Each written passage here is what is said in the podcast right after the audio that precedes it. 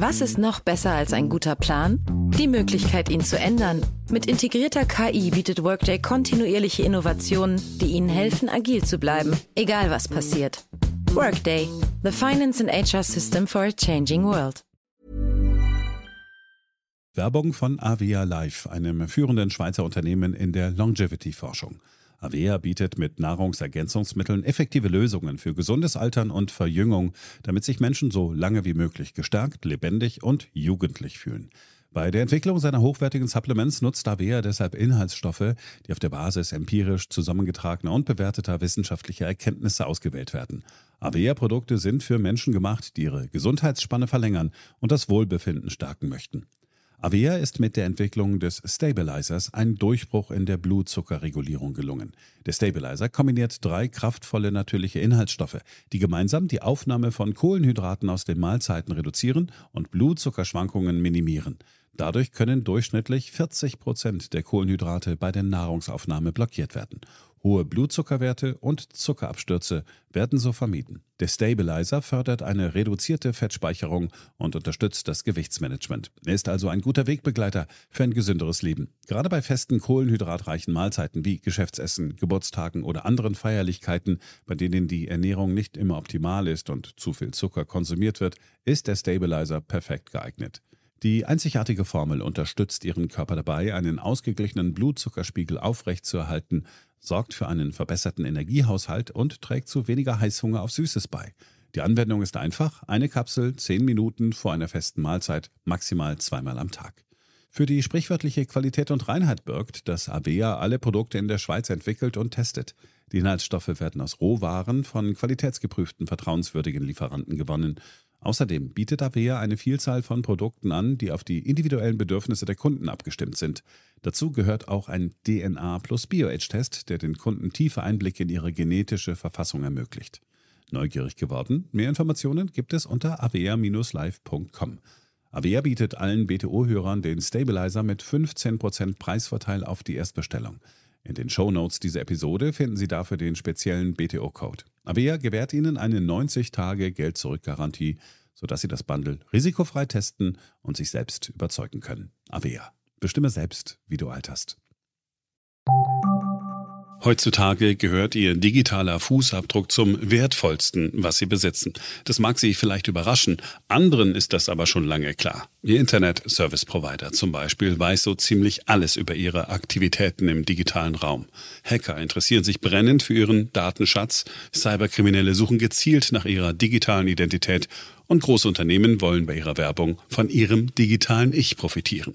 Sie sehen, es ist eine riskante Angelegenheit, ohne VPN ins Internet zu gehen. Verbergen Sie Ihre Internetaktivitäten vor allen, die Ihnen dabei über die Schulter schauen könnten. Schützen Sie Ihren digitalen Fußabdruck und sichern Sie Ihre Privatsphäre, indem Sie ein VPN benutzen. Einer der meistgenutzten VPN-Anbieter ist CyberGhost. CyberGhost VPN, eine der beiden Sponsoren der heutigen Episode, ist ein weltweit führendes Unternehmen der Datenschutz- und Sicherheitsindustrie mit 38 Millionen Nutzern und einem exzellenten Rating bei Trustpilot. CyberGhost VPN verbirgt ihre IP-Adresse, verschlüsselt ihre Daten und leitet ihren gesamten Internetverkehr durch einen sicher verschlüsselten VPN-Tunnel. Auf diese Weise können sie ohne Angst vor Schnüfflern online gehen und ihre Daten vertraulich halten. Daneben bietet CyberGhost VPN zusätzlich kostensparende Vorteile.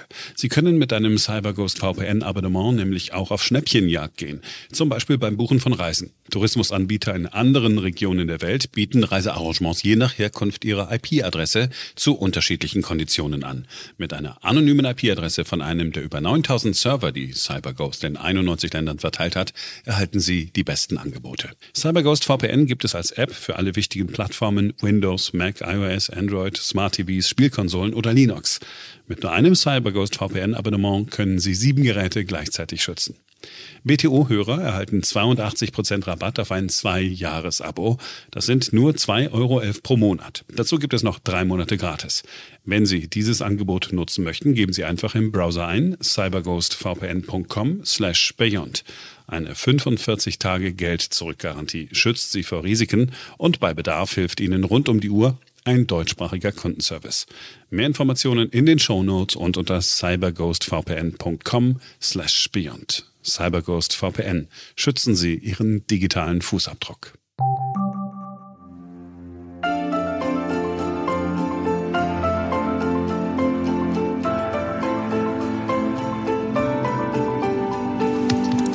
BTO Beyond the Obvious 2.0, der Ökonomie-Podcast mit Dr. Daniel Stelter.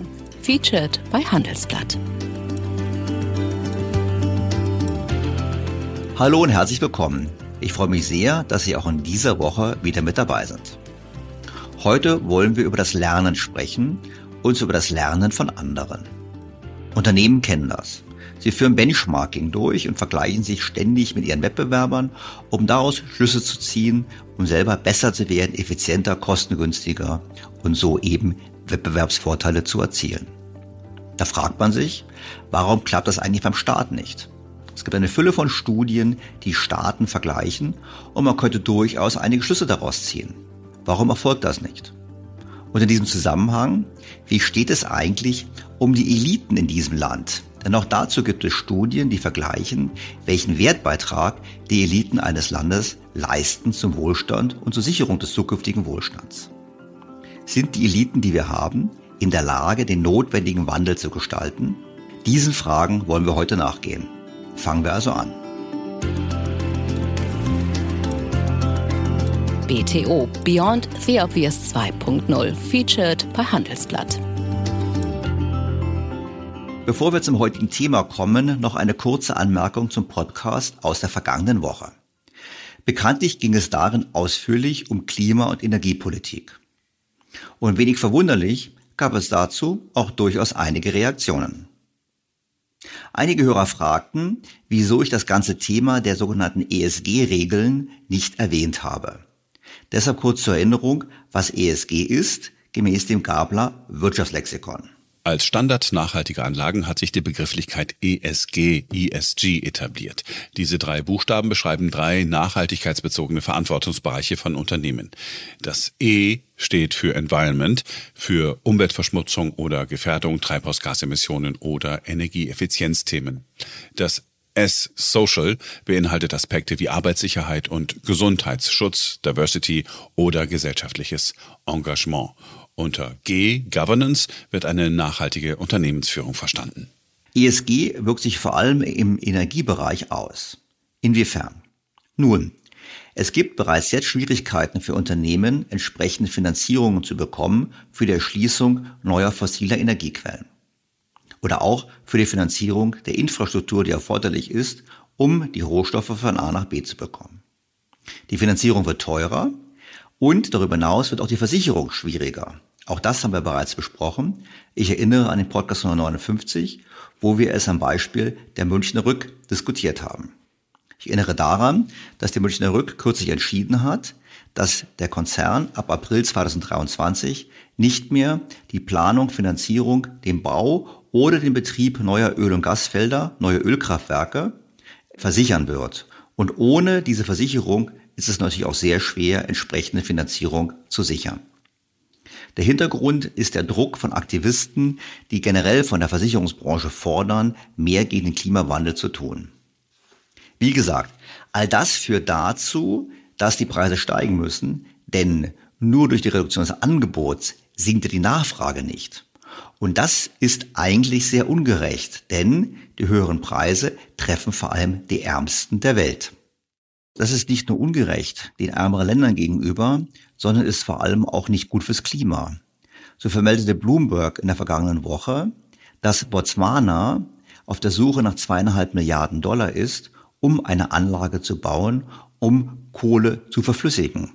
Das heißt, der durch unsere Energiepolitik und natürlich durch den Krieg stark gestiegene Gaspreis führt dazu, dass ärmere Länder eben auf andere Technologien gehen müssen, die noch viel klimaschädlicher sind, um ihre Gasvorräte aufzufüllen. In diesem konkreten Fall eben Kohle zu verflüssigen.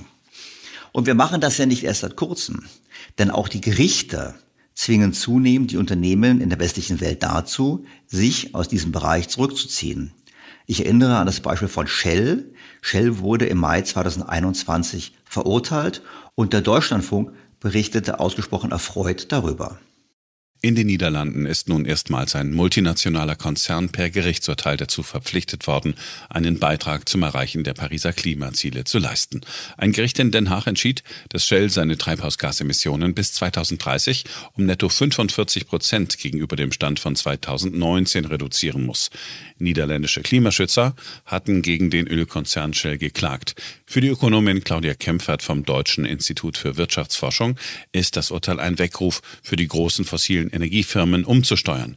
Es mache deutlich, dass mit Klimaverschmutzung kein Geld mehr zu machen ist, beziehungsweise die intergenerationale Gerechtigkeit es auch nicht zulässt, betonte die Ökonomin.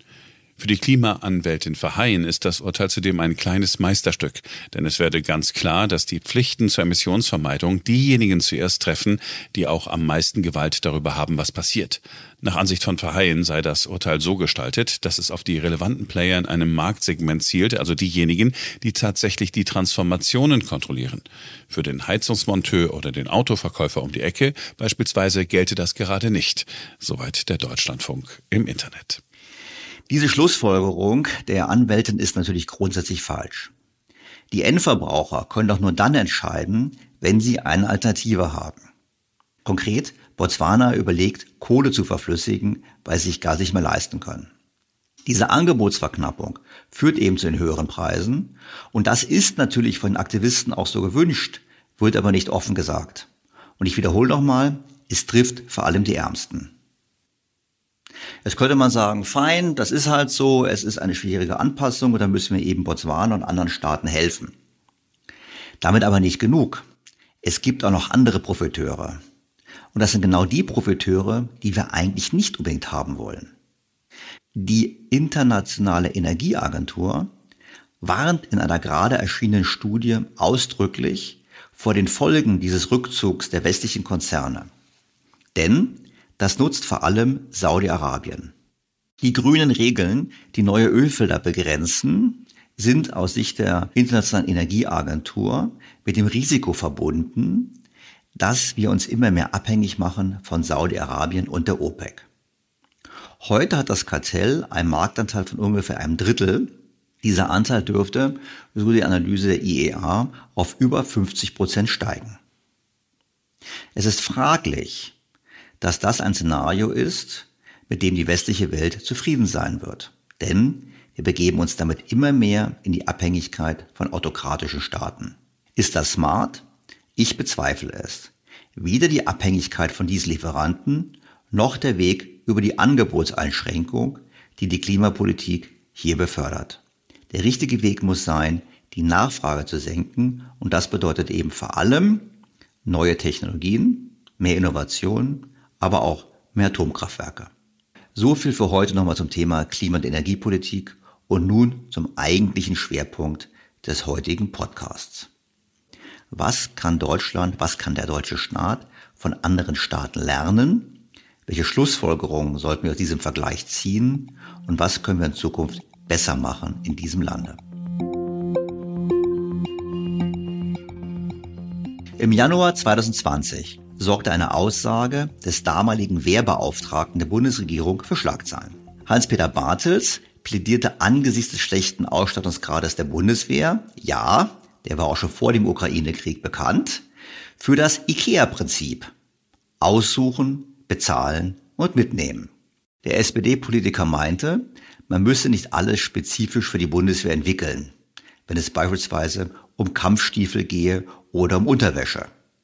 Und ich glaube, klarer kann man nicht zeigen, was schiefläuft bei uns im Lande, wenn man trotz einer offiziell nicht wehrbereiten Bundeswehr weiterhin auf individuelle und damit teure und langwierige Eigenentwicklungen setzt. Statt sich aus dem reichlich vorhandenen weltweiten Angebot einfach das Beste auszusuchen, versucht man alles nochmal neu zu entwickeln. Das ist, so will ich es sagen, eine besonders ausgeprägte Version des sogenannten Not Invented Here Syndromes. Wikipedia erklärt das so.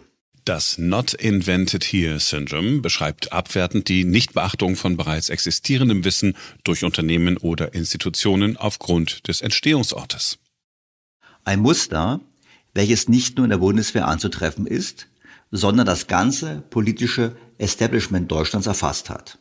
Klar, Ausnahmen gibt es immer, aber überwiegend muss man schon zu dem Schluss kommen. Jetzt könnte man natürlich sagen, wir sind doch top, was sollen wir eigentlich lernen? Nun, das systematische Lernen von anderen, gerade von Wettbewerbern, ist in der Wirtschaft weit verbreitet. Man spricht von Benchmarking. Das Gabler Wirtschaftslexikon erklärt Benchmarking so. Benchmarking ist der kontinuierliche Vergleich von Produkten, Dienstleistungen sowie Prozessen und Methoden mit mehreren Unternehmen, um die Leistungslücke zum sogenannten Klassenbesten, also Unternehmen, die Prozesse, Methoden etc. hervorragend beherrschen, systematisch zu schließen. Grundidee ist es festzustellen, welche Unterschiede bestehen, warum diese Unterschiede bestehen und welche Verbesserungsmöglichkeiten es gibt. Da vergleicht man also zum Beispiel die Kosten der Produktion mit denen anderer Unternehmen, um sich selbst zu verbessern. Da schaut man auf die Anzahl der Mitarbeiter in der Zentrale des Unternehmens, um zu schauen, ob man schlank genug aufgestellt ist. Da blickt man auf die Automatisierung des Wettbewerbs, um zu prüfen, ob man selbst auch von mehr Automatisierung profitieren würde. Genügt so ein Benchmarking, um wirklich gut zu sein? Natürlich nicht. Benchmarking hilft aber dabei, zunächst nicht schlechter zu sein und ist eine wichtige Voraussetzung, um besser zu werden. Vor allem hilft es dabei, wenn man weit zurückliegt. Und Deutschland liegt auf vielen Gebieten weit zurück. Doch schauen wir uns mal an, wie wir beim Benchmarking abschneiden. Gemäß dem jährlichen Global Competitiveness Report des Weltwirtschaftsforums WEF gehören wir zu den wettbewerbsfähigsten Regionen der Welt. In der Tat belegen wir seit Jahren einen der Top-Plätze in diesem Vergleich. Im Jahr 2019 den Platz 7 nach Platz 3 im Jahre 2018. Vor uns liegen nur Singapur, die USA, Hongkong, die Niederlande, die Schweiz und Japan. Jetzt könnte man doch meinen, da sollte die Welt eher von uns lernen, als wir von der Welt bei diesem guten Ergebnis. Doch ein genauerer Blick auf diesen Bericht und auf andere Studien zeigt, ein nicht so eindeutig gutes Bild von Deutschland. Bleiben wir zunächst beim Weltwirtschaftsforum. Wettbewerbsfähigkeit ist hier in der Analyse die Summe von vielen Einflussfaktoren, die entscheidend sind für die Produktivität einer Volkswirtschaft, vereinfacht gesagt also für das Bruttoinlandsprodukt pro Kopf. Insgesamt erfasst die Studie 103 einzelne Größen, die zu zwölf Gruppen zusammengefasst werden. Das sind dann Rahmenbedingungen wie Infrastruktur, politische Stabilität bis hin zur Innovationskraft. Die Autoren betonen dann auch die enge Korrelation zwischen dem Ergebnis des Rankings und dem tatsächlichen Bruttoinlandsprodukt pro Kopf. Das zeigt natürlich schon ein Problem dieser Studien. Die Studien reagieren nur sehr langsam auf eine Veränderung der Einflussfaktoren. Es sind einfach zu viele Einflussfaktoren und sie neigen natürlich dazu, eher ein Blick in Rückspiegel zu sein, als ein Instrument zur Vorhersage der Zukunft. Doch darum sollte es uns eigentlich gehen. Und wenn man dann genauer durchliest, was zu Deutschland kommentiert wird, bekommt man durchaus einen Eindruck, dass es gar nicht so gut um uns gestellt ist, wie die Schlagzahlen vermuten lassen. So gab es in Deutschland ganz viele Schlagzeilen, die gesagt haben, Deutschland ist das innovationsfähigste Land der Welt. Denn in der Tat haben wir nach den Daten dieser Studie Platz eins belegt. Das ist super, da kann man doch sagen, was haben wir für ein Problem? Was für Faktoren fließen denn ein? Nun, zum einen die Toleranz für das Scheitern bei Firmengründungen, aber vor allem die Aufwendungen für Forschung und Entwicklung und die Anzahl der Patente. Interessant dabei ist Folgendes. Die verstärkten Anstrengungen der deutschen Automobilindustrie, verlorenen Boden bei Elektromobilität und autonomem Fahren aufzuholen, führt zu einer Ausweitung der Ausgaben, zu einer Zunahme der Patente und damit in der Studie zur Schlussfolgerung, dass wir das innovationsfähigste Land wären. Also, man blickt im Prinzip auf den gesteigerten Input, wirft aber nicht so sehr die Frage auf, ob dann der Output wirklich so innovationsfähig ist. Denn man kann dem entgegenhalten, dass wir beispielsweise bei Hochtechnologieunternehmen in der Welt fast keine Rolle spielen. Man könnte dem entgegenhalten, dass es uns nicht gelingt, oftmals das zu kommerzialisieren, was wir erfinden. Na gut, der Computer ist lange her, der wurde bekanntlich in Berlin erfunden in den 30er Jahren. Aber auch das Musikformat MP3 stammt aus Erlangen und andere in der Welt haben damit viel Geld verdient. Das heißt, es gibt durchaus Zweifel an der Aussagekraft dieses Indikators. Ich will nicht bestreiten, dass die Forschungslandschaft in Deutschland mit über 1000 staatlichen oder staatlich geförderten Instituten eine klare Stärke darstellt. Aber andererseits geht die Innovationskraft des Mittelstandes dramatisch zurück. Nach Daten der Kreditanstalt für Wiederaufbau beispielsweise ging die Innovatorenquote, definiert als Anteil der Unternehmen, die in den letzten drei Jahren mindestens eine Innovation hervorgebracht haben, seit 2002 von 42 Prozent auf heute nur noch 19 Prozent zurück. Das ist keine Bestätigung für die optimistische Sicht des WEF, im Gegenteil. Auch bei der makroökonomischen Stabilität haben wir im Jahre 2019, ich nehme bewusst dieses Jahr, weil es vor Corona war, den ersten Platz belegt. Aber auch das ist nichts anderes als die Beschreibung des Zustands im Land. Erlebten wir doch bis Corona einen von tiefen Zinsen und schwachem Euro getragenen Exportboom mit steigender Beschäftigung. Da ist es wirklich schwer, nicht gut dazustehen. Wir wissen jedoch, mittlerweile auf jeden Fall alle, dass dieser Boom weder nachhaltig war noch gesund. Doch kommen wir zu den problematischeren Bereichen. Bei der Infrastruktur belegten wir nach der Einschätzung des WEF immerhin Platz 8. Blickt man genauer hin, so lag das vor allem an früheren Investitionen. So verfügen wir mit Hamburg und Bremen über gute Häfen und auch die Flughäfen bieten eine gute internationale Vernetzung. Auch das Bahnnetz gilt als dicht und engmaschig. Schlechter sieht es da schon bei der Effizienz von Bahn- und Flugverkehr aus. Hier belegen wir nur die Plätze 16 und 28 mit fallender Tendenz. Und jeder, der in letzter Zeit mit Bahn und Flugzeug in Deutschland unterwegs war, weiß warum. Noch interessanter ist der Blick auf die 103 Einzelkriterien und dabei vor allem jene, bei denen wir wenig schmeichelhafte Plätze besetzen. Nehmen wir als Beispiel den Punkt Sicherheit. Dieser umfasst Punkte wie das organisierte Verbrechen, Mordraten, Terrorismus und Verlässlichkeit der Polizei. Hier belegen wir Platz 48 von 141 Ländern. Auf Platz 1 übrigens liegt Finnland.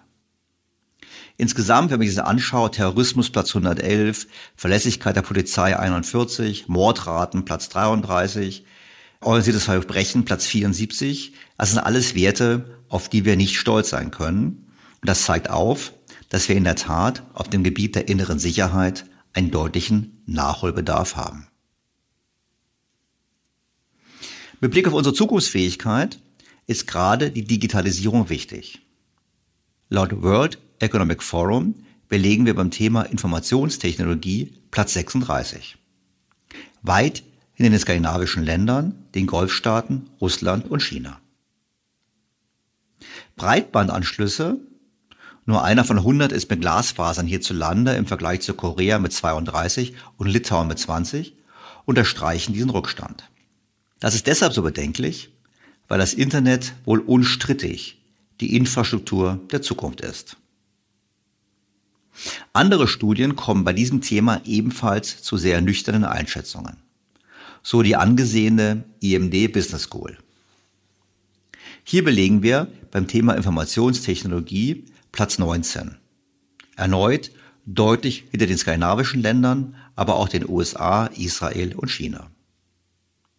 Besonders schlecht schneiden wir bei den Themen Bildungsausgaben, digitale Kompetenzen, Umfeld für Gründungen und Anwendungen von Instrumenten wie beispielsweise Big Data Analytics ab. Also auch hier genau bei jenen Punkten, die entscheidend sind für die künftige Wettbewerbsfähigkeit Deutschlands. Die EU-Kommission kommt zu einer ähnlichen Einschätzung. Und es ist eklatant, wie groß der Rückstand Deutschlands gerade mit Blick auf die Digitalisierung der öffentlichen Verwaltung ist. Während Dänemark und Finnland als vorbildlich gelten, ist Deutschland weit unter EU-Durchschnitt. Wann kann ich mein Perso online verlängern? Ich habe heute einen neuen Personalausweis und Pass offline beantragt. da bin ich vorbeigefahren. Das ging nicht anders. Immerhin. Ein konkretes Datum von Ihnen kriege ich heute nicht, wann ich den Perso online beantragen kann. Das möchte ich nicht so laut sagen, weil ich ja die Abläufe kenne in Deutschland. Oh, aber, oh das dauert. Nein, nein. Aber Würde ein Benchmarking bei Unternehmen so ein Ergebnis bringen, würden Unternehmen entsprechend drastisch handeln. Strukturen würden angepasst werden, Technologien und Fähigkeiten von anderen übernommen werden. Das heißt, man würde im Prinzip die Technologie einkaufen, die einem fehlt, um eine Lücke zu schließen. Der Staat, unser Staat, ist hier viel zurückhaltender. Statt etablierte Technologien und Prozesse von führenden Staaten wie Dänemark zu kaufen, werden eigene Entwicklungen angestoßen. Diese dauern nicht nur deutlich länger, sie sind vor allem erfahrungsgemäß auch deutlich teurer. Angesichts des schon bestehenden erheblichen Rückstands, der sich mit Blick auf die Geschwindigkeit der Digitalisierung weiter vergrößert, ist hier, so finde ich, ein Umdenken überfällig. Die Welt hat sich schon immer verändert, aber noch nie so schnell wie heute. Noch nie waren die Herausforderungen für Unternehmen größer und die Unsicherheiten in den Märkten vielfältiger. Veränderung ist der neue Normalzustand. Aber was wäre, wenn wir Veränderungen als Chance begreifen? Die heutige Welt verlangt, dass Unternehmen schneller und effizienter arbeiten, doch dabei geraten viele in eine wachsende Kluft. Ihre vorhandenen Fähigkeiten, Ressourcen und Systeme können mit dem Tempo des Wandels nicht mithalten. Workday, ein führender Anbieter von Cloud-Unternehmensanwendungen für das Finanz- und Personalwesen, hilft Unternehmen schnell und flexibel auf Veränderungen zu reagieren. Mit der Enterprise Management Cloud von Workday können Unternehmen die digitale Transformation beschleunigen und ihr Geschäft umgestalten gestalten. Dabei passt sich Workday an ihre Anforderungen an.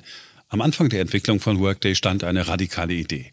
Enterprise Software sollte modernste Technologien bereitstellen und auf die individuellen Anforderungen ihrer Anwender zugeschnitten sein.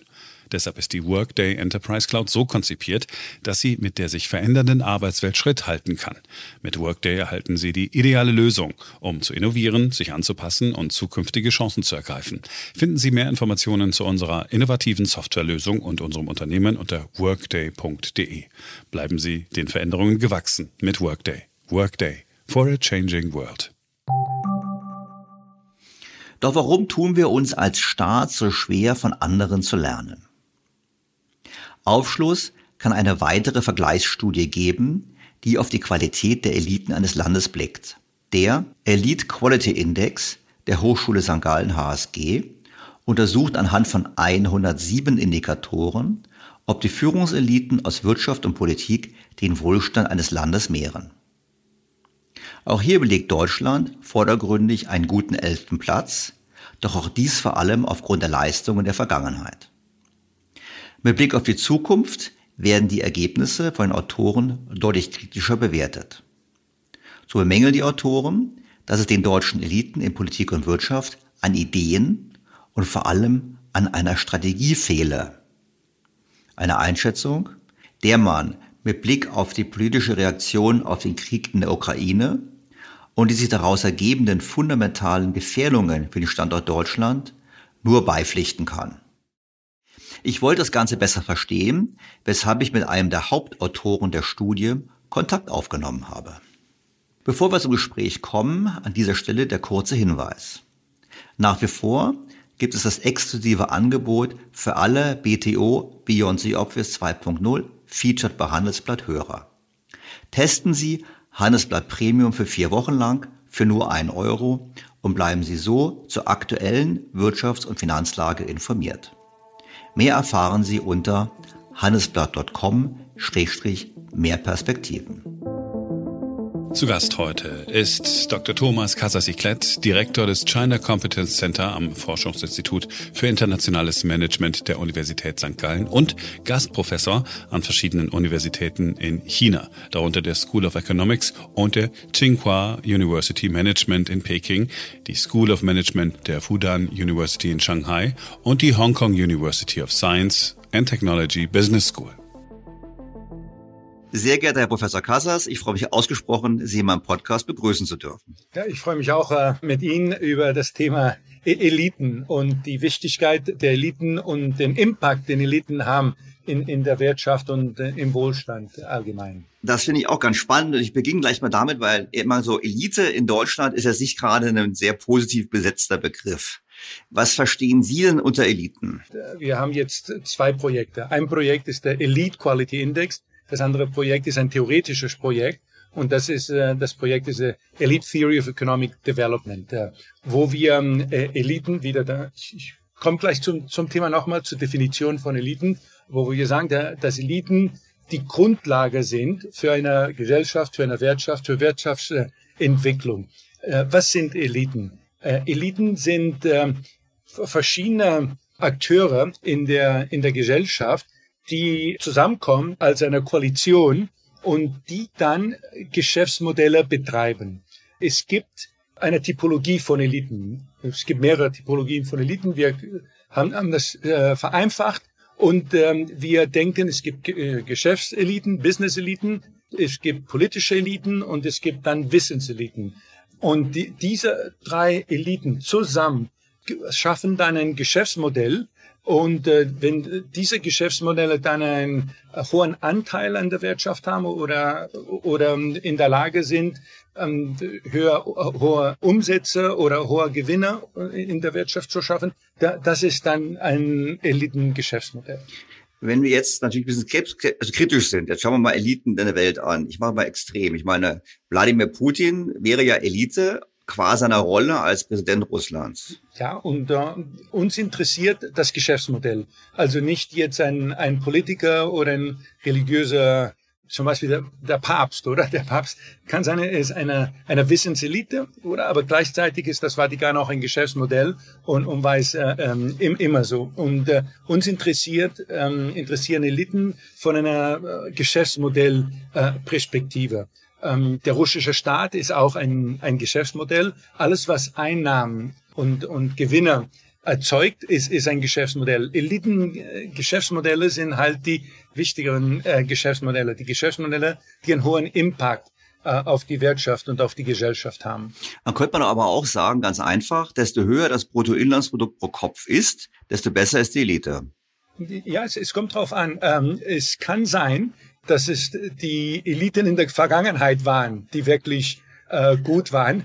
Man muss sehen, ob die Eliten weiterhin äh, wertschöpferische Geschäftsmodelle äh, operieren, die dann ein, äh, ein, ein Wert äh, schaffen für die, äh, für die Wirtschaft. Nämlich das ist dann, jetzt kommen wir zum Elite Quality Index, wo wir sagen, dass die Qualität der Eliten, also die, die, die besseren Eliten, wie Sie gesagt haben, oder die höhere Qualität der Eliten, äh, hängt vom vom Wertschöpfungspotenzial und dessen Realisation in der Wirtschaft. Es kann sein, wir sehen das jetzt in Amerika, dass die Eliten ein sehr, also sehr hoch äh, sind, weil sie sehr wertschöpferisch sind, aber es kann sein, dass sie jetzt weniger wertschöpfen, als sie es vor zwei Jahren äh, gemacht haben oder vor drei. Und, und das ist, ähm, und das ist natürlich sehr, sehr wichtig. Uns interessiert nicht nur das Absolute, sondern auch die Trends ähm, im, im Bereich Elitenqualität.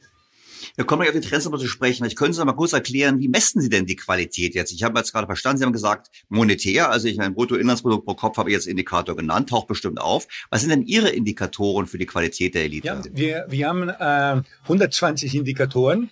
Jedes von diesen äh, Indikatoren muss Wertschöpfung oder Wertextraktion darstellen können.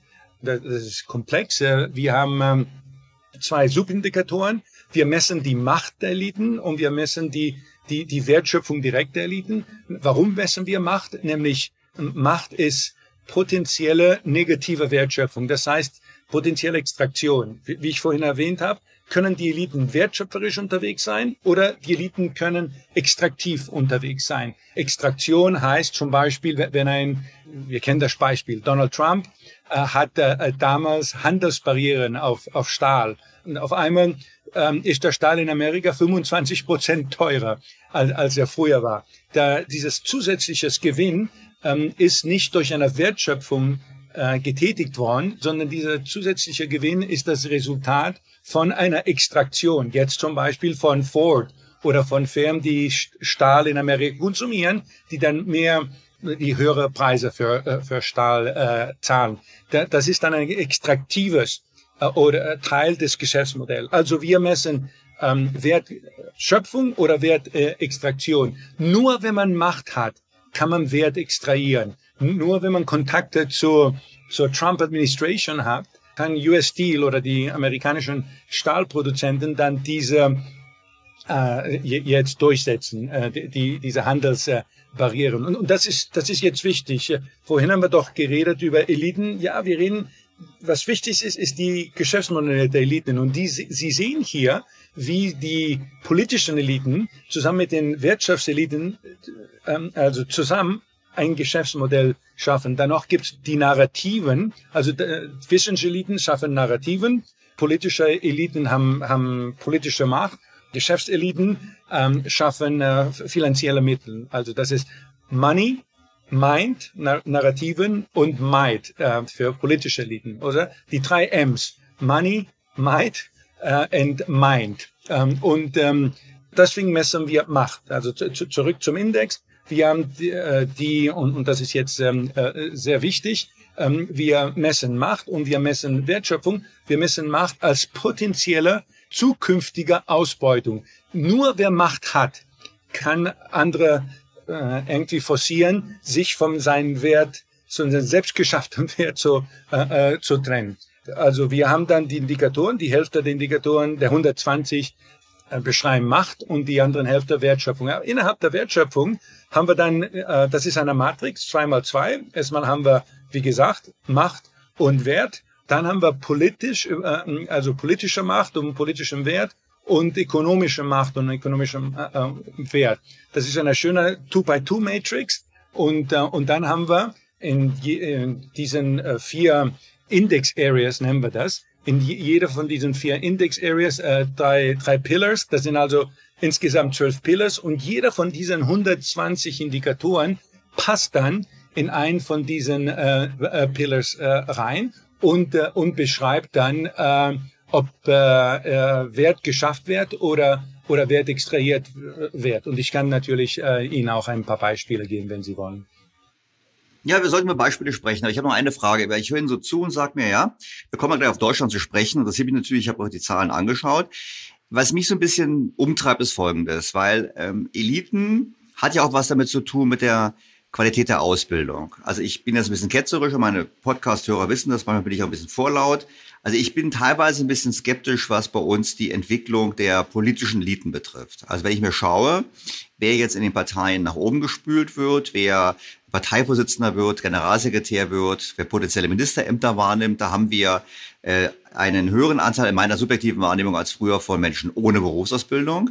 Und wir haben einen deutlich höheren Anteil von Menschen, die eben ähm, leicht was studiert haben, was ich Soziologie, Politologie, meinetwegen Wirtschaftswissenschaften, was sehr wenig sind, äh, und dann aber eigentlich ohne jemals beruflich tätig gewesen zu sein, direkt in der Parteikarriere verbleiben. Und dann komme ich halt zum ketzerischen Schluss und sage, diese Eliten, die sollen hinterher in der Lage sein, zum Beispiel eine ökologische Transformation einer Wirtschaft zu bewerkstelligen. Ich meine, taucht, spielt das in Ihrem Modell überhaupt eine Rolle oder sagen Sie, nee, wir gucken einfach nur, wie beurteilen Sie die Qualität der politischen Elite in Deutschland? Ganz banal.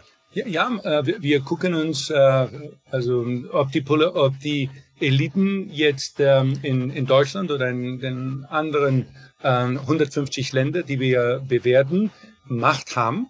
Und umso mehr Macht äh, natürlich, um, umso tiefer im Ranking. Also Macht zu haben heißt, äh, ist, äh, wird penalisiert in, in unserem Index. Ja, was heißt das? Aber wir sind ein demokratisches Land. Das müssen wir noch ein bisschen erklären. Die Leute sind ja, wir haben ja noch eine Demokratie. Das heißt, korrigieren Sie mich, eine Diktatur, also bei Putin käme schlecht weg, hätte, hätte mehr genau. Macht, deshalb haben sie ein schlechteres genau. Ranking. Ähm, das heißt, bei uns Platz eins haben Sie ja, äh, ich gucke mal hier gerade ähm, die, ähm, bei der Macht, weiß es nicht, aber ich meine, die Schweiz ist weiter oben, Schweden ist weit oben, das sind also Länder, wo die Politiker relativ gesehen wenig Macht genau, haben. Genau, wo es äh, gute Checks and Balances gibt und, äh, und, und es gibt äh, Pressefreiheit, oder? Das heißt, dass die Wissenseliten und die politischen Eliten sich ausbalancieren.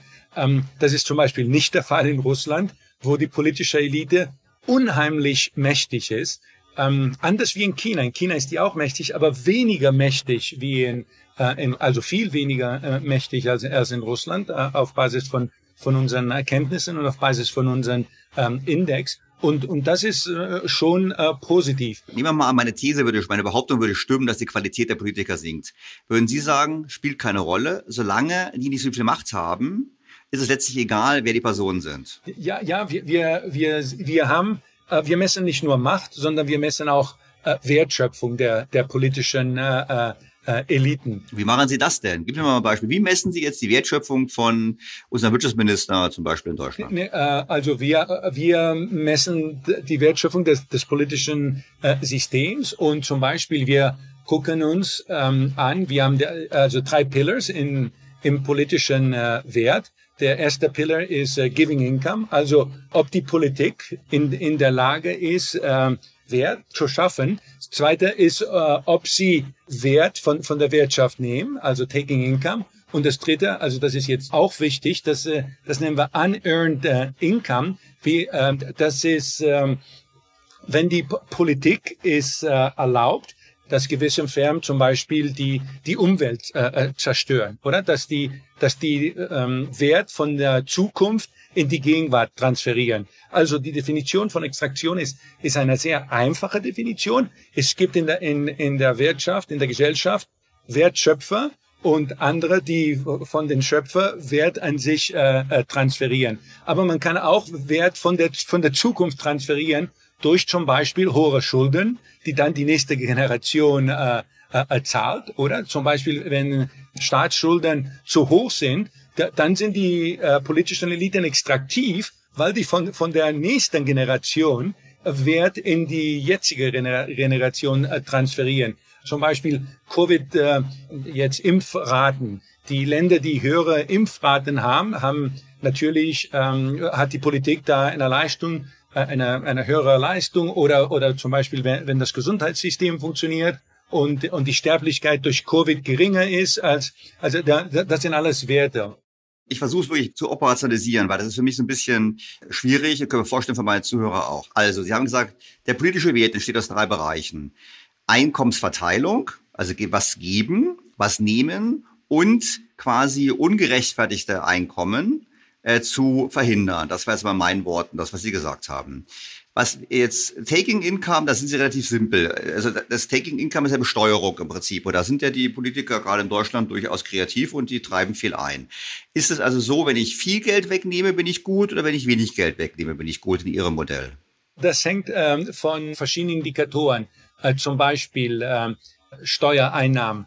Wenn man zu viele, wenn man alles besteuert, 100 Prozent der, der Gewinner besteuert, da, dann ist man sehr extraktiv. Aber wenn man zum Beispiel null Steuern hat äh, und der Staat braucht ja auch Einnahmen, dann ist man auch extraktiv. Aber die Extraktion liegt woanders, oder? Bei 100 Prozent Steuern ist der Staat sehr extraktiv. Bei null Steuern sind die Firmen, die keine Steuern äh, bezahlen, dann extraktiv. Deswegen haben wir uns für gewisse Indikatoren ein Optimum ausgesucht, wo wir sagen, das ist, äh, das ist der, der richtige, der positive also Sie sagen im Prinzip ein Staats, also Sie geben eine Staatsquote vor. Sie sagen im Prinzip eine Staatsquote von X ist optimal. Äh, zum Beispiel für, für, für Steuer. Andere Indikatoren sind ganz klar. Und zum Beispiel ähm, die Homicide Rate, oder? Äh, der, umso mehr, umso schlecht. Also es gibt äh, verschiedene oder Krieg oder Battle-related Deaths ähm, oder natürlich äh, Cybersecurity.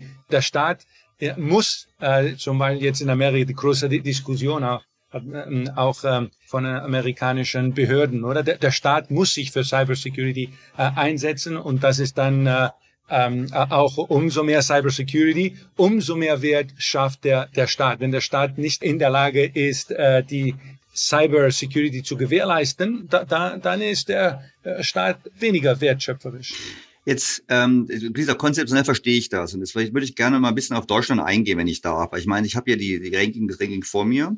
Also jetzt in dem jetzt, in dem Ranking jetzt ist Platz 13. Ich glaube, Deutschland geht mal so immer zwischen Platz 11 und Platz 14 hin und her, den, je nachdem, welches Jahr man betrachtet. Wenn man sich die einzelnen Komponenten anschaut, also nach dem Motto, ähm, wo sind wir gut, dann tauchen wir noch ganz gut auf bei ihm bei Innovation und Technologie, also Innovationsfähigkeit. Das ist meine Frage natürlich, naja, ähm, ist die Frage hier, ist das mehr Vergangenheit oder mehr ähm, rückwärts gerichtet? Weil zum Beispiel haben sie als Einfaktor drin Internetzugang. Ich, soweit ich weiß, hat Deutschland eines der schlechtesten Internetnetze Europas. Also die Frage ist, ähm, ist das da, und auch was Venture Capital betrifft, ist ja auch ein Kriterium da drin, ist das ein bisschen ein, sozusagen eine Legacy, dass wir davon profitieren, dass wir früher innovatives Land waren, oder schauen Sie da auf aktuelle Patente und ähnliches und sagen, oder sagen Sie, naja, das ist der BioNTech-Effekt. Wir haben den Impfstoff für die Welt erfunden und deshalb schießen wir nach oben. Ja, ja also ist, äh, Sie haben ja mal in einem Podcast gesagt, dass die, die deutsche Industrie in der Kaiserzeit äh, äh, sein, Start gefunden hat und äh, Deutschland hat es nicht ähm, geschafft, wie zum Beispiel in Amerika oder in China äh, jetzt in, in neuen äh, Industriezweigen zu. Und das ist natürlich alles, äh, alles reflektiert, oder? Man sieht das bei, bei Venture äh, Capital oder bei Unternehmertum und äh, es gibt andere Indikatoren, die über zerstörerische äh, Schöpfung dann äh, aussagekräftig äh, sind. Das Problem in Deutschland ist, dass die, also Sie, Sie sehen, bei Creative Destruction ist, ist Deutschland auf 11 äh, was ziemlich gut ist. Man, natürlich, ich komme jetzt gerade aus Israel, ähm, gestern noch angekommen und in Israel redet man über die Startup Nation. Also alle, die, alle Industriezweige äh, sind neu. Und sogar in Landwirtschaft, wo, wo sie so innovativ sind, da, da auch, da, da hat man äh, also sehr, also wendet man die, die letzten äh, Technologien und, und so weiter an. Und ähm, in, im Falle Deutschlands äh, ist die Dominanz der existierenden Firmen, der, der Firmen der, der Kaiserzeit, wenn Sie wollen, ähm, äh, immer noch zu äh, hoch. Und, und das ist natürlich, die, die haben relativ äh, viel äh, Macht. Und äh, es gibt zwar sehr viel Venture Capital in Deutschland und sehr viel Kapital, aber ähm, es, es gibt nicht das Know-how, um, um die Firmen dann zu skalieren, so, so dass sie neue Industriezweige dann äh, schaffen äh, würden. Ich glaube, äh, ja, da, da, das ist eine der, der großen Herausforderungen. Interessanterweise, wo wir richtig schlecht sind nach diesem Ranking, ähm, Health and Wellbeing. Da sind ja die Indikatoren wie Selbstmordrate, die Sie erwähnt haben, Life-Erwartung, Lebenserwartung von Männern, von Frauen, und ähm, Tote durch Drogenmissbrauch, da hätte ich zum Beispiel in den USA ganz schlecht erwartet. Da bin ich erstaunt, dass da äh, Deutschland so einen schlechten Platz hat. Ich meine, das ist ja, ich meine, ich würde die These haben, ja, das liegt wahrscheinlich daran, wir geben viel Geld aus und Lebenserwartung ist nicht so toll. Aber das ist ja ein Punkt, wo wahrscheinlich viele sagen würden, komisch, da müssten wir doch eigentlich viel besser abschneiden. Vor allem, wenn man sich überlegt, dass ja ähm, eben Israel Platz drei hat oder ich meine auch die Schweiz hat auch nur Platz 40, insofern erstaunlich. Was ist denn da die treibenden Faktoren, dass Deutschland da so schlecht abschneidet aus Ihrer Sicht? Ja, ja zum Beispiel Selbstmordraten sind in, in der Schweiz äh, sehr, sehr hoch und äh, das äh, Problem der, der Drogensucht, oder? Das ist äh, ein soziales, äh, ein soziales Problem, oder? Und wir, wir nennen das als, äh, für uns ist das ein Teil des äh, Taking Incomes äh, äh, Pillar. Da, da werden die, die Leben oder die menschlichen äh, äh, Leben nicht geschützt. Äh, ja, das äh, sind Indikatoren, die eine Realität äh, äh, beschreiben, die, die tatsächlich äh, so ist. Und äh, ja, man muss dann sehen, wie man das äh, verbessert. Bevor wir aus der Zukunft kommen, möchte ich noch eine Frage nochmal. Wir haben erstaunlicherweise ist ja ähm, in der Liste Großbritannien weit vor Deutschland. Und jetzt sind wie gesagt, Sie können nicht alles auswendig wissen, aber ich meine, bei uns war es ja so, die Politiker stellen sich gerne in Talkshows hin. Ich erinnere an Heiko Maas, der mal in einer Talkshow gesessen hat und sich lustig gemacht hat über die ganzen Oxford-Absolventen, die äh, England regieren. Die würden es ja offensichtlich schlecht machen, war seine Aussage. Aber hier ist Großbritannien deutlich vor Deutschland einige Plätze. Ich meine, wenn wir die Länder vergleichen, die sind sogar beim Health and Wellbeing vor uns, was, glaube ich, allen Vorurteilen widerspricht. Die sind vor allem innovativer als wir. Aber wenn Sie die beiden miteinander vergleichen oder generell auch sagen würden, äh, nach dem Vergleich mit Großbritannien, an welchem Land sollte sich Deutschland orientieren? An welchem Land? Ich würde dann sagen, an der Schweiz zum Beispiel. Aber wenn wir jetzt äh, Großbritannien und äh, Deutschland vergleichen, also Deutschland ist jetzt elf und äh, Großbritannien ist acht. Also so, so ein großer. Also, also England hat sich, also Großbritannien hat sich verschlechtert, wir haben uns ein bisschen verbessert. Aber das war natürlich jetzt im Corona-Jahr. Ich meine, also generell, es gibt, glaube ich, schon Unterschiede, die da eklatant ja, sind. Äh, äh, absolut. Äh, zum Beispiel die Kapitalmärkte in England sind äh, unheimlich effizient. Äh, das ist wichtig. Ähm, war, was auch äh, sehr, sehr wichtig ist, ist, dass in England, Sie reden von Innovation, englische Firmen äh, können skalieren. Es ist unglaublich, wie, wie viel äh, Innovation und äh, die Wissenseliten, wie viel sie äh, schaffen. Also England hat schon gewisse Vorteile. Man, könnte sagen, äh, Brexit ist äh, deswegen, man von einer Brexit-Perspektive könnte man so, äh, sogar das Argument machen, dass sich äh, die Engländer von der, von der Last Europa äh, trennen wollen. Trotz politischer Probleme, äh, trotz verschiedener Herausforderungen sind britische Eliten viel, viel strategischer als, als deutsche, ähm, deutsche Eliten und äh, diese ganzen Absolventen von Oxford, was sie schaffen an Wert und ähm, die, die Geschäftsmodelle der, der Eliten in England, egal ob das Technologie ist oder, oder Finanzen oder, oder, oder Wissens, Knowledge Creation, ähm, haben da schon äh, einen, einen gewissen Vorsprung über ihre äh, kontinentalen Rivalen. Jetzt haben wir gesprochen über Vergangenheit. Ich meine, viele Indikatoren sind Vergangenheit. Sie haben gesagt, Sie machen einen zweiten Index. Sie haben einen zweiten Index, wo Sie im Prinzip versuchen, die Gewinne der Zukunft herauszu, ähm, rauszufischen. Und Sie hören mich blättern. Ich habe das natürlich auch, habe extra ausgedruckt, weil ich fand total spannend, weil Sie gesagt haben, lass uns doch mal sagen, wo Sie aufgrund Ihrer Indikatoren im Prinzip für Zukunft die beste Entwicklung vorhersagen. Und das fand ich total spannend, weil Sie haben dort auf Platz eins eigentlich in der Verbesserung China. Und ich habe jetzt USA dann knapp sehe ich da, USA ist eigentlich faktisch keinerlei Verbesserung zu sehen, aber China ist eine gigantische Verbesserung zu sehen, gefolgt von Indonesien interessanterweise und von Polen. Ich meine, was machen, ich nehme, Sie können auch beim lassen China nehmen, was macht China so viel besser als, ich meine, wie kam auch eine kleine Verbesserung noch in Ihrem Modell? Sie sind also aus meiner Sicht ein Optimist, aber es ist erfreulich, ich hoffe, dass Sie recht haben. Aber die Frage, was macht China so anders, dass es so einen sehr, sehr deutlichen Zuwachs realisieren wird in der Qualität letztlich basierend auf der Qualität der Eliten. Das ist ja Ihre genau. Aussage. Wir, wir, haben die Qualität der Eliten mit dem äh, jetzt ähm, Bruttosozialprodukt des Landes äh, äh, verglichen. Wir haben eine Revision gemacht und dann gesehen, dass gewisse ähm, äh, Länder eine Elitenqualität haben über den der erwarteten äh, also brutto, über den erwarteten Bruttosozialprodukt pro Kopf steht. Das heißt ähm, konkret, dass äh, China jetzt äh, bei 10.000 ist. Oh, wenn wir das jetzt äh, mit, der Kaufkraft ne, vergleichen, kann China bei 17.000 sein. Aber ähm, Frankreich zum Beispiel oder Italien sind bei äh, zwischen 30 und 40 und, und dann in Deutschland geht, schon Richtung äh, 50. Ähm, China hat eine Elitenqualität, die besser als die italienische Elitenqualität ist. Aber ein Bruttosozialprodukt pro Kopf, das drei oder viermal geringer ist als Italien. Das heißt nicht, dass die chinesischen Eliten besser als die italienischen Eliten sind im Sinne der Wertschöpfung äh, der, des, der Geschäftsmodelle der Eliten, aber es heißt, dass wenn China äh, die Qualität der Eliten bleibt, wo sie jetzt im Augenblick ist, dass China in 20 oder 30 Jahren das Bruttosozialprodukt pro Kopf von Italien erreichen wird. Und weil jetzt China nur ein Drittel äh, so reich ist wie Italien pro Kopf, heißt das, dass man erwarten kann auf Basis von, von den Eliten Quality Index, dass äh, China in den nächsten äh, 20 bis 30 Jahren seine Wirtschaft verdreifachen wird. Äh, das ist, was wir meinen. Woran, was woran liegt das? Ich meine, ich habe gesehen, einer der Indikatoren, der Zwischenindikatoren ist ja die PISA-Testergebnisse. Und das ist natürlich klar, die chinesischen PISA-Testergebnisse, gerade Mathematik, sind an der Spitze.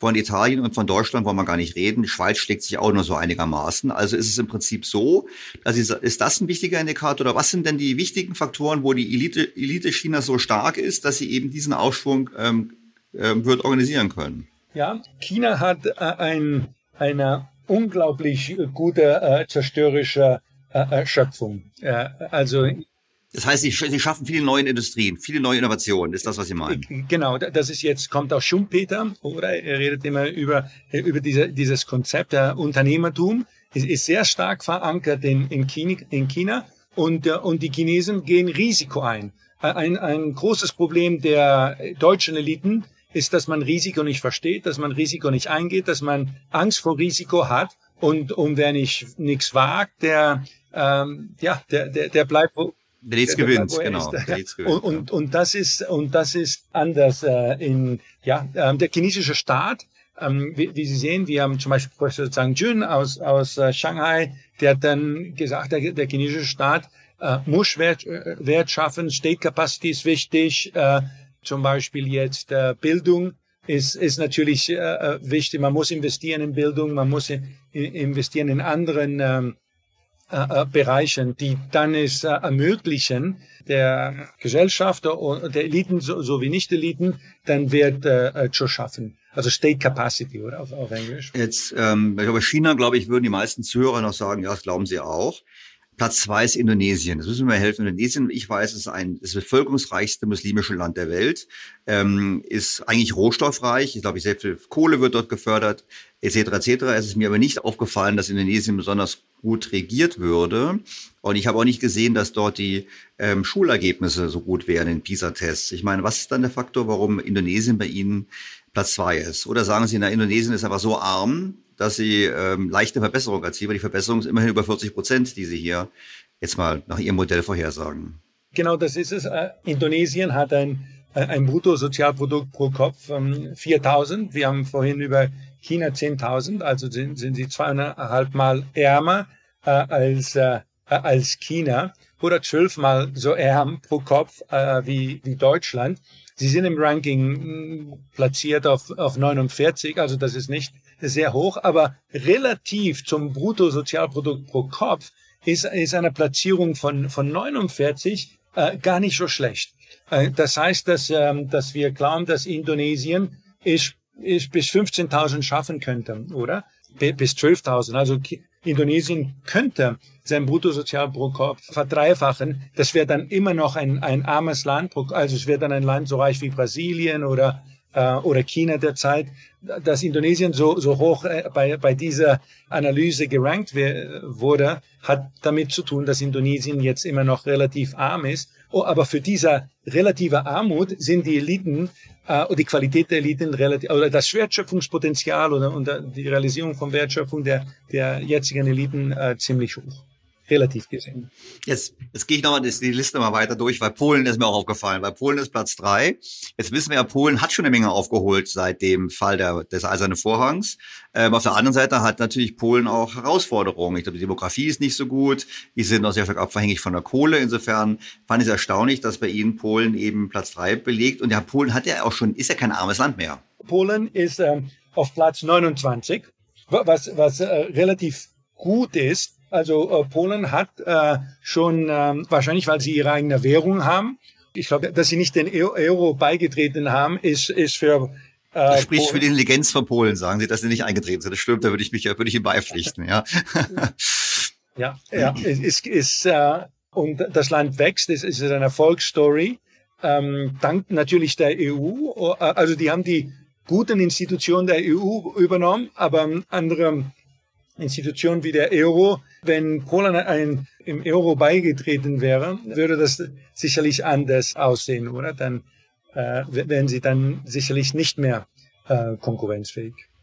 Na gut, dann kommen weitere Länder, die brauchen wir nicht durchzugehen. Nordkorea, äh, Entschuldigung, Südkorea verstehe ich sofort, Japan verstehe ich sofort.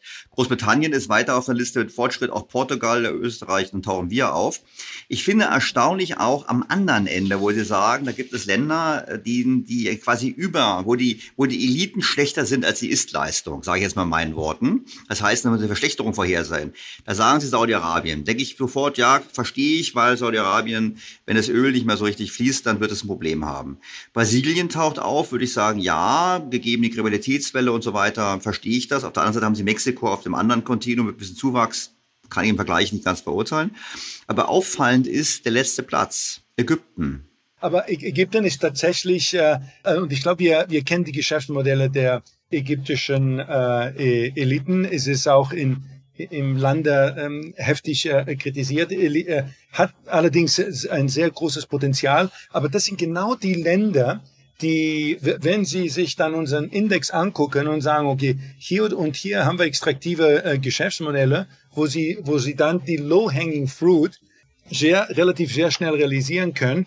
Und ähm, Ägypten könnte zum Beispiel äh, Indonesien äh, als Referenz nehmen aber auch andere Länder, oder? Die Idee, der Grund war, weil wir jetzt 120 Indikatoren haben, ist, damit sich dann die, die Politik und die Öffentlichkeit die richtigen Indikatoren aussucht. Ich gebe jetzt ein Beispiel, die Türkei oder Japan.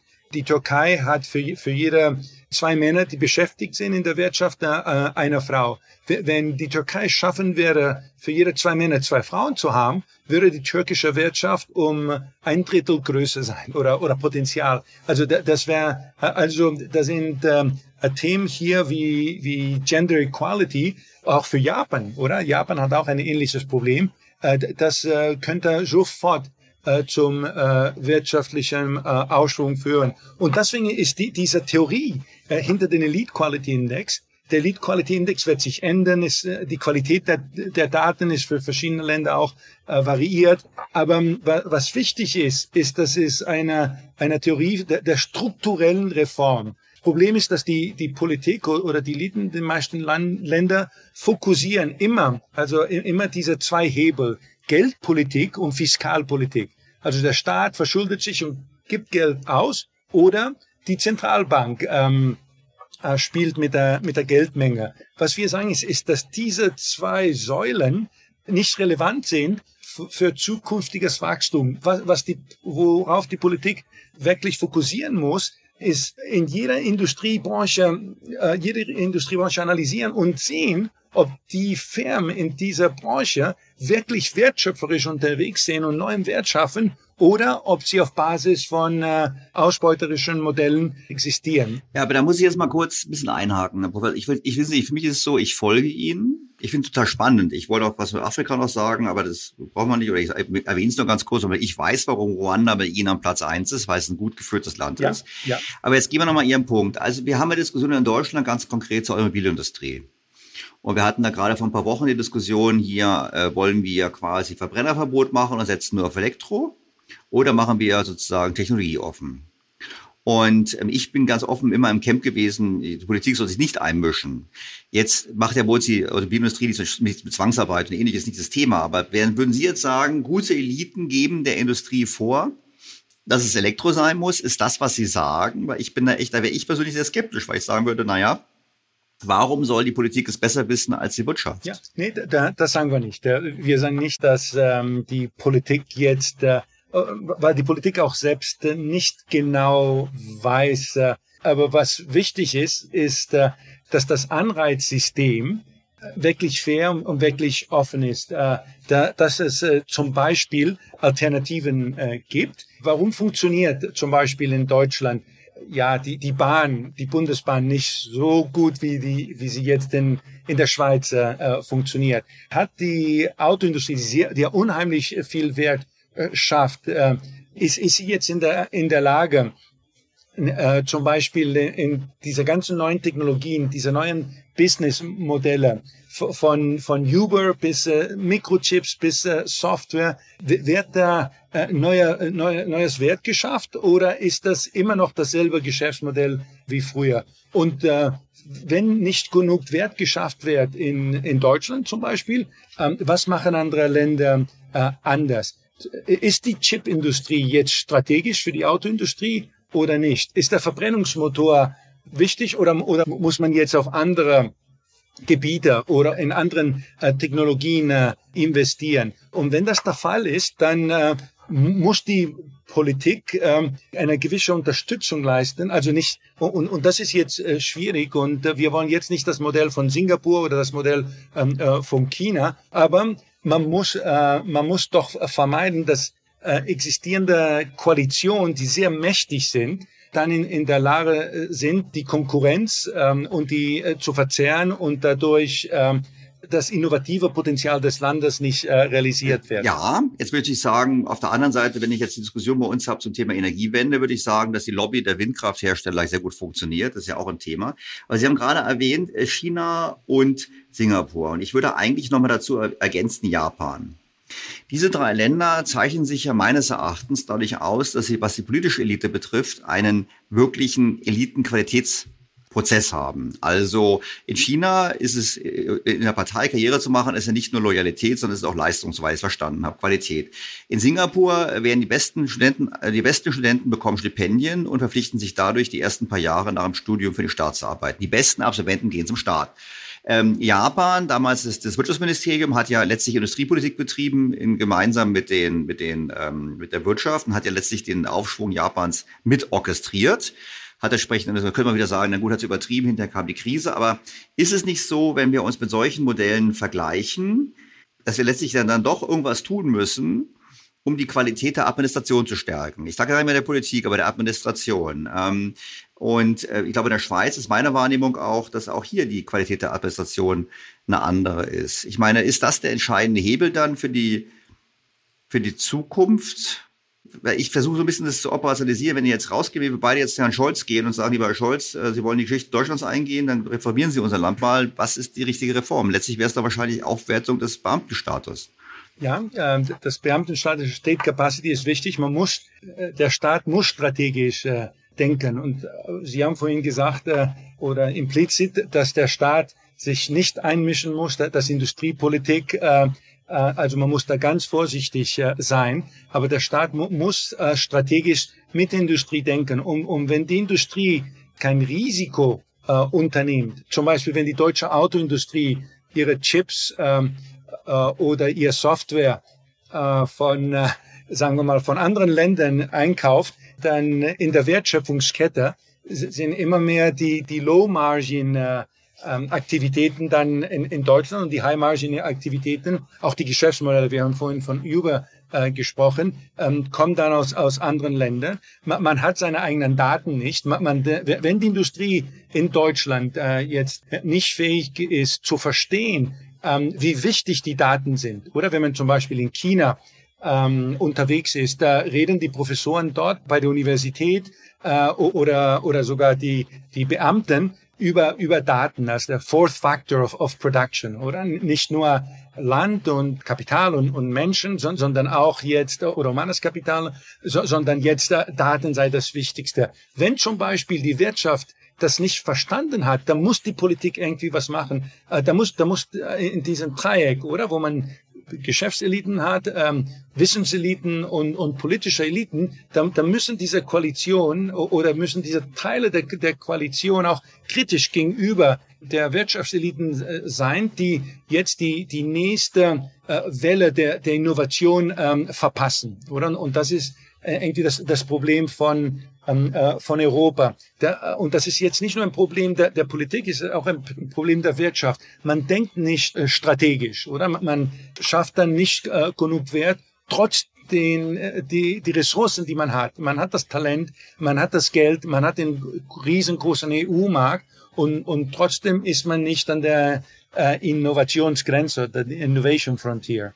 Hm, ja, gut, ich meine, dass wenn ich strategisch denken, hat Deutschland ja nun als Politik oder als Land ja bewiesen, auch mit der Abhängigkeit von russischem Gas und ähnlichem ist es richtig.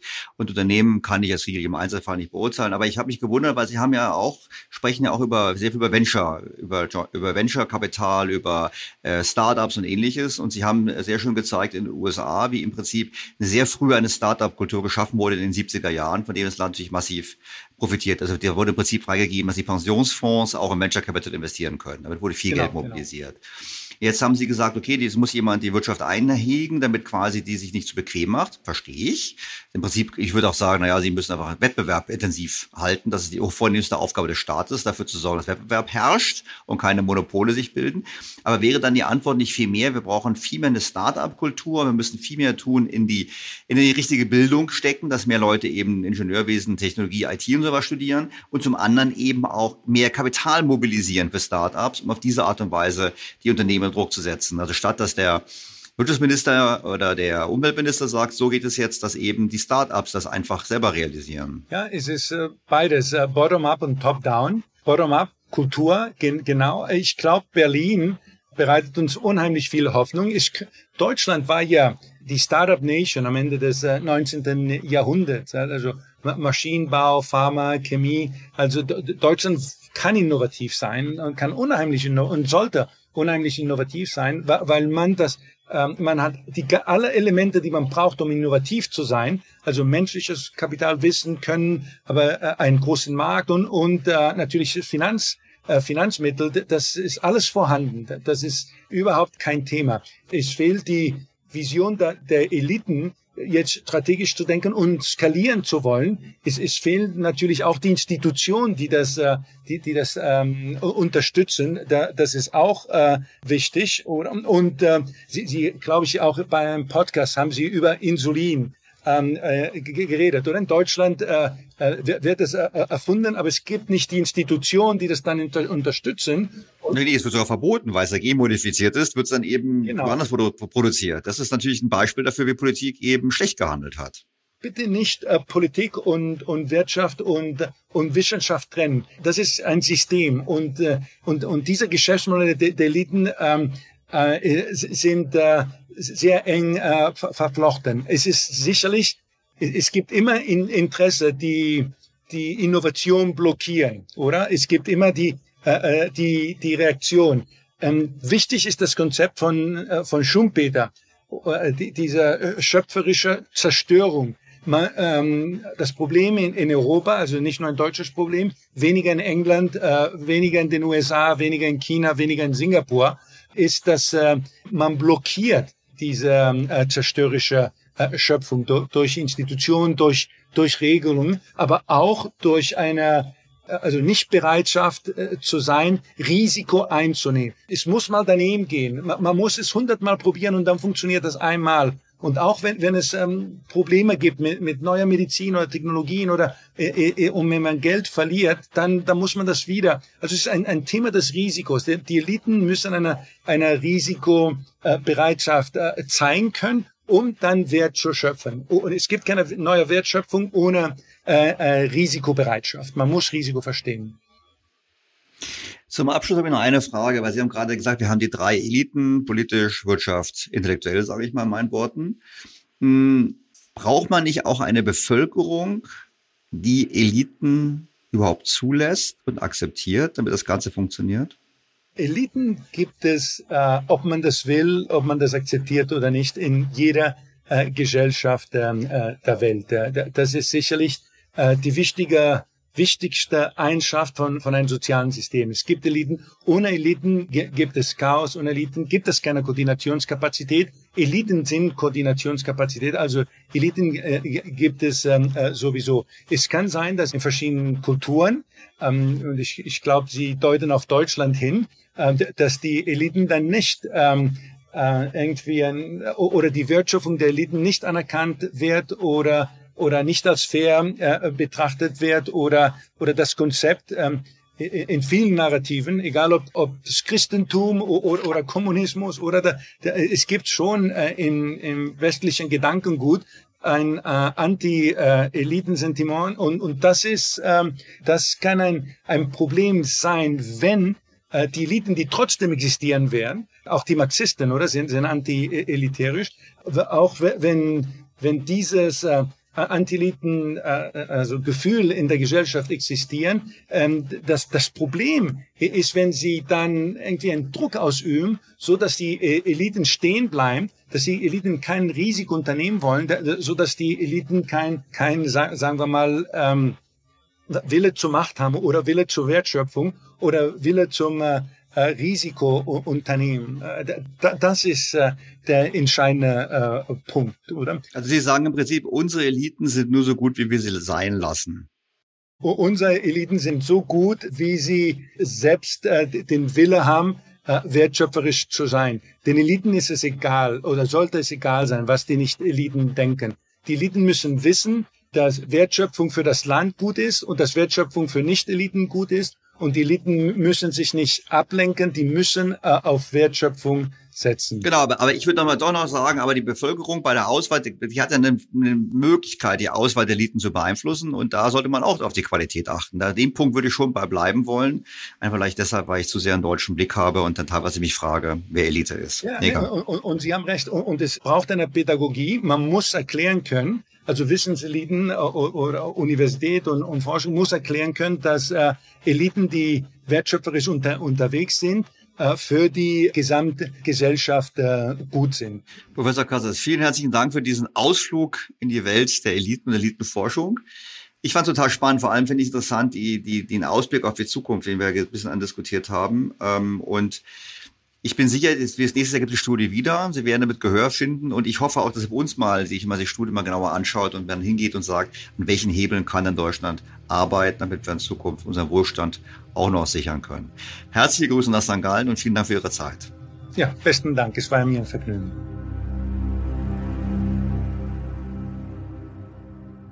Mein Fazit aus dem Gespräch ist folgendes.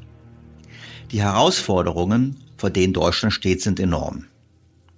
Und zwar nicht zuletzt aufgrund der Tatsache, dass wir die guten Jahre bis Corona nicht genutzt haben, um in die Zukunftsfähigkeit des Landes zu investieren. Nun läuft uns vor dem Hintergrund der akuten Energiekrise und des einsetzenden demografischen Wandels die Zeit davon. Es ist also dringend erforderlich, dass wir sofort anfangen, systematisch von anderen zu lernen und deren Instrumente zu übernehmen, statt auf eigene Entwicklungen zu setzen. Ganz Deutschland sollte mehr IKEA wagen.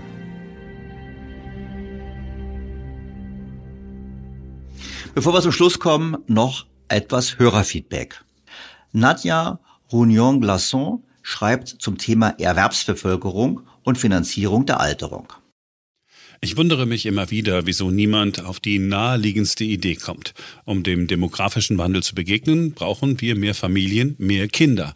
Kinder aber bedeuten ein großes Armutspotenzial. Viele Frauen entscheiden sich gegen Kinder, weil Kinder hauptsächlich finanzielle und wirtschaftliche Nachteile nach sich ziehen, wenn man mal von der altruistischen Freude am Nachwuchs absieht. Stellen Sie sich nun mal vor, wir würden das Rentensystem ändern. Die Kinder würden 50 Prozent ihrer Rentenbeiträge direkt an die eigenen Eltern bezahlen. Die anderen 50 Prozent kämen Themen in einen Solidaritätstopf für alle Kinderlosen. Was meinen Sie, wie attraktiv das Kinderkriegen auf einmal würde? Und es gäbe noch eine andere Folge. So ein Rentensystem hätte Auswirkungen auf das gesamte Bildungssystem. Denn wenn Kinder besser ausgebildet würden und bessere Berufe hätten, würden auch die Rentenbeiträge entsprechend steigen. Schulen und Universitäten würden besser ausgestattet, Lehrer würden an Ansehen gewinnen. Ich finde, das sind wichtige Gedanken. Das Anreizsystem muss in der Tat geändert werden und es muss gerade für gut ausgebildete Frauen deutlich attraktiver werden, Kinder zu bekommen. Auf der anderen Seite dürfen wir aber nicht vergessen, dass es eine sehr lange Zeit dauert, bis sich eine Änderung der Geburtenrate bemerkbar macht. Das soll jetzt kein Argument dagegen sein, es ist nur der Hinweis, dass wir alle Hebel aktivieren müssen, wie im Podcast diskutiert. Bleibt mir Ihnen an dieser Stelle erneut sehr herzlich fürs Zuhören zu danken und Sie auf den kommenden Sonntag hinzuweisen. Ich freue mich wie immer auf Ihr Feedback, Ihre Fragen, Kritik und Anregungen und das Wiederhören. Ihr Daniel Stelter. BTO Beyond the Obvious 2.0 featured bei Handelsblatt.